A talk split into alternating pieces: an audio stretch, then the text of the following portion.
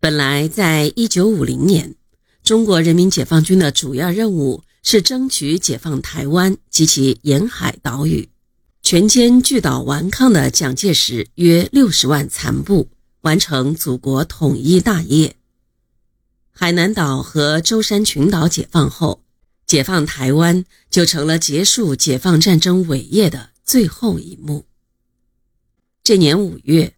攻台战役准备进入实施阶段，第三野战军计划参战总兵力为十二个军以上，约五十万人。六月，毛泽东在中共七届三中全会上再次强调，我军的首要任务是继续肃清国民党残余，彻底解放台湾和西藏等所有国土，把解放战争进行到底。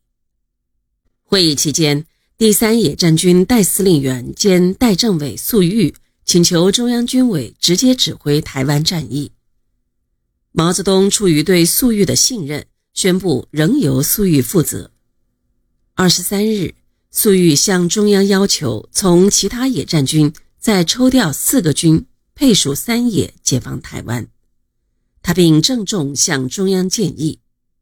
由于台湾战役对整个太平洋及东南亚局势影响极大，因此请中央派刘伯承或林彪来主持台湾战役。他本人作为华东地区的军政领导，全力协助战役的组织指挥。粟裕在党内军内以勇于提建议著名，他的许多建议都为毛泽东所采纳。如他提出的由邓小平、陈毅指挥淮海战役的建议，就为毛泽东所采纳。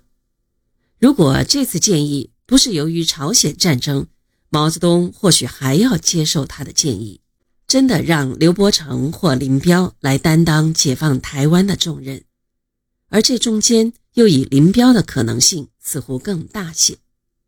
一则四野的几个军刚刚进行过解放海南岛的作战。配属三野顺理成章，况且当时军委的战略预备队均是四野的部队。二则刘伯承正率领二野从事解放西藏、巩固西南的工作，恐一时难以兼顾攻台作战。当然，这些都纯属推测。仅仅在粟裕提出攻台有关建议的两天之后，朝鲜内战爆发。四天之后。美国宣布介入朝鲜战争，并封锁台湾海峡，阻挠中国人民解放台湾。年轻的中华人民共和国面临着严峻的考验。美国直接侵略朝鲜和台湾，使整个远东地区的军事政治形势发生了重大的变化。对中国来讲，不仅给中国人民解放台湾、完成解放战争的最后作战任务。增加了极为不利的条件，而且对我国东北地区安全构成了严重威胁。六月底，中央军委决定将解放台湾的时间往后推延，并对日趋复杂化和国际化的朝鲜战争做好必要的准备。七月七日，由毛泽东提议，中央军委副主席周恩来主持召开了两次保卫国防问题会议。讨论朝鲜形势和加强国防问题。朱德、聂荣臻、罗荣桓、林彪、萧华、萧劲光、刘亚楼等出席了会议。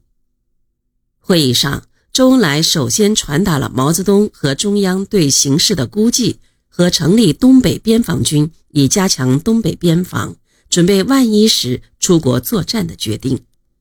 然后提出东北边防军所辖部队人数。指挥机构、指挥人选、部署调整、军运计划、后勤保障、集结时间，会议对这些做了初步的决定。当天晚上，毛泽东即对会议的决定做了指示：本日会议事项同意，请即按此执行。富有戏剧性的是，就在七日这一天。美国操纵联合国通过了组织联合国军侵略朝鲜的决议。